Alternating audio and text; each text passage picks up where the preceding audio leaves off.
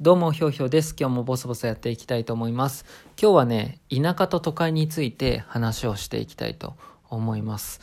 えっと、まず僕の話をしますと、僕は、えっと、今、片田舎に住んでおりまして、で、今住んでるところはね、実家ではないんですけど、実家も似たような感じですごく田舎なところなんですよ。なんで僕は田舎生まれ、田舎育ち。で、あの結構こういう自然がたくさんあるような環境は好きで、あの今後もこういう生活していきたいなとかそんな風に思ってます。そんなね僕が今日話しますんでそれをあの頭に入れてちょっとこの話聞いてほしいんですけど僕が今日話したいのはなんかみんななんで東京に住むの？っていうそういう話です。でなんでこんな話をするのかっていうと実は昨日休みだったんですよね。で休みでえっと僕の妹が今大学4年生なんだけど、今年の春で卒業すると。で、えー、来年の4月から新社会人となって、で、就職先はね、東京の、それも結構都心のところに就職するの。で、えー、っと、やっぱりオフィスから近いところに住みたい。で、えー、っと、部屋を探すから、その内見に行くと。だから、それについてきてほしいっていうふうに言われて、で、それで僕は昨日ね、あのついてったわけ。で僕と、えっと、母親とあと妹の3人でね行ったわけですよ。で僕が住んでいるところから都心まではまあ大体電車で2時間ぐらいですね。2時間ぐらい。でまあえっ、と割とね、えー、そういうぐらいの距離なんで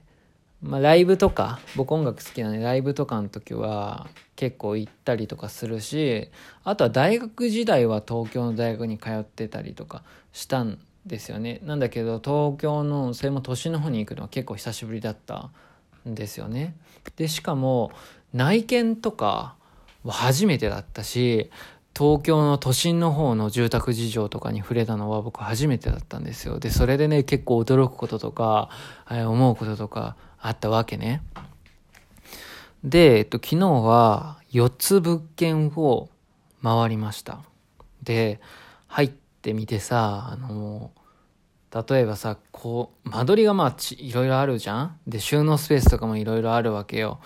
で、だから、ここにはどういうものを置いたらいいかなとかさ、自分が住むわけでもねえし、で、しかも そこにまだ部屋も決めてないんだけどさ、まあ勝手にいろいろね、妄想を膨らませたりとかしてさ、話をするんだけど、まあそういうの結構楽しいよね。で、まあそんな感じで話をしてさ、あの、都会の部屋ってめちゃめちゃ狭いですよね。本当にびっくりしちゃいます。これ煽ってるように聞こえますか？で、あの、僕は純粋に驚いたのね。で、まあ、風呂、トイレは別だとしても、脱衣スペースはないとか、あとは洗面台は確保されてないとかさ、まあそういうことになってくるわけね、普通は。だから、まあ僕が住んでいるような、まあ、こう田舎の住宅事情に比べると、広さはまあ大体半分かそれ以下ぐらいですよ。でね、昨日は 4K 回って、まあ、いろいろな部屋があったけども、家賃としては8万5千円から9万5千円くらいなんだよね。で、やっぱ女の子だからさ、駅からあんまり遠いと、帰り夜遅い時とか怖いよねとかっていう話で、まあ、徒歩駅から5分から10分圏内だと、まあ、そういう値段になるみたいなんだよね。で、不動産のその会社の方も、まあ、一緒に当然来てくれたわけなんだけど、まあ、この立地で、えー、こういう、築年数であれば、これぐらいの価格っていうのは、むしろ安いかなぐらいの感覚ですみたいなこと言っててさ、まあ、すげえびっくりするわけ。でさ、まあ、半分ですよ、僕が住んでるところだったらね、家賃は。で、部屋の広さは、えー、倍ぐらい取れると。っていうことになるとさ、なんで東京に住むんだろうって思うんだよね。でもちろんね、あの東京で、えっと、なんかやりたいことがあるとかさ、その東京の会社があのどうしてもその会社で働きたいとかそういうことはもちろん理解できますよ。でなんだけどさそれにしてもやっぱり家賃の水準とかが違いすぎる？と思うんですよ。で例えばね家賃が9万円のところと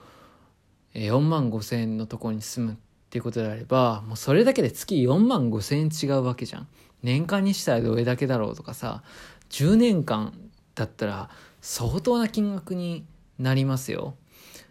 でそんなに払ってでも東京に住みたいメリットって何なんだろうなとかね僕純粋に考えちゃうんですよね。で最近はさもう今は今の時代はねやっぱ場所に縛られないじゃないですかそれはあの生活普段の生活とかもそうだしあのビジネスとかもそうだと思うんですけど、まあ、インターネットがすごく発達してるからさ例えば買い物とかは大体アマゾンとかさ ZOZO タウンとかさメルカリとかで大体住むんじゃないの？って思うんですよね。でね次の日には届くしさまあお店で見たいっていうのもあるかもしれないけどでも大体田舎のイオンとか行けば大体ありますよ。お店。まあなんだろうな。まあそれやっぱ東京にはねおしゃれなお店とか古着屋さんとかあるかもしれないけど、うん、でもなんかそんなのって別に僕月1回行ければいいと思うしそれだったら月1回東京まで買い物に行ってもいいんじゃないかなとか思っちゃうんですよね。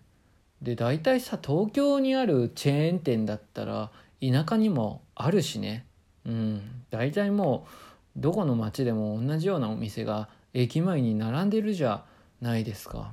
であとはさ個人経営のお店とかでもやっぱ東京だとさやっぱ人が多いからどんなお店でも多分ある程度人が入ると思うんだよね。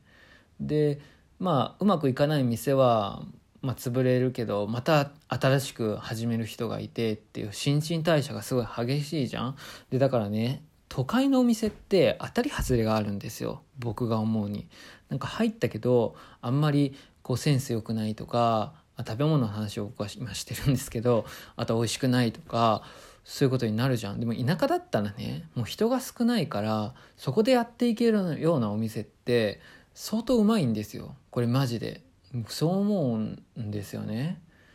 で映画とかもさもう今家で見れるじゃん。でだからなんでだろうなって本当によく真剣に思うんだよね。で仕事とかもさ最近はうんまあ会議とか出張とかなくてスカイプでつないでミーティングするみたいな風になってきてるでしょ？でだからうんなんでだろうなって 本当に純粋になんか思ってしまいましたなんかそこら辺ってさ結構価値観の問題だったりもするから、うん、すごくね難しい話なんだけど僕はすごくねそれがなんか不思議だったんですよね。で、まあ、妹はすごく東京に憧れがあったみたいでいや僕ももちろん分かりますよそういう感じって、えー、東京の街に住んでさえー、東京のおしゃれなオフィスで働いてってのもすごくあの憧れる部分もあるし実際すごく憧れを持った時期とかも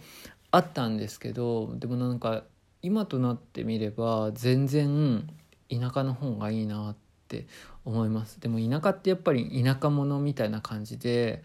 結構なんかでも最近は薄れてきたけどねそういう感じも田舎は田舎の魅力が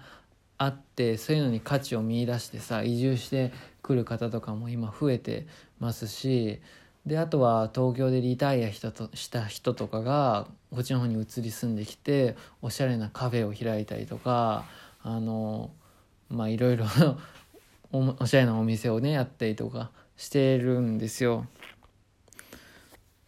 だからなんかみんな田舎に住めばいいのになって僕なんかは思いました。今ね結構田舎に残ろうかそれとも東京に出ようか迷ってる人とかね今後どうしようかなとか考えてる人いると思うんですけど毎日あの満員電車に乗ってさ会社行ってさで狭いお家に帰ってきてさ月9万円の家賃ってめちゃめちゃでかいよ。だってそれでさ光熱費も払って税金も払って年金も払ってっていうのはうんなんかどうなんだろうなって思うしね。まあそれって人の価値観だから難しいよね。なんていうことを思った。休日でした。で話はちょっと変わってあの僕のこの配信してるボイスブログなんですけれどもなんかねタイトルがあのすごく面白いみたいな感じで、えっと、ラジオトークのえっと佐伯さんっていう方がツイッターでなんかちょっと触れてくれていていやもうね体がカッと熱くなるぐらいめちゃめちゃ嬉しかったです。なんか本当に嬉しいですよね。このラジオトークって再生数がどれぐらいか分かんないからどれぐらいの人が聞いてくれてるのか全然分かんないんですけどなんかこういうことがあるとものすごく嬉しいなと思いましたしちょっとまたコツコツね毎日あの楽しんでや続けていこうかなって思います。ぜひあの今後も聞いていただけると嬉しいです。今日はここまで。それでは。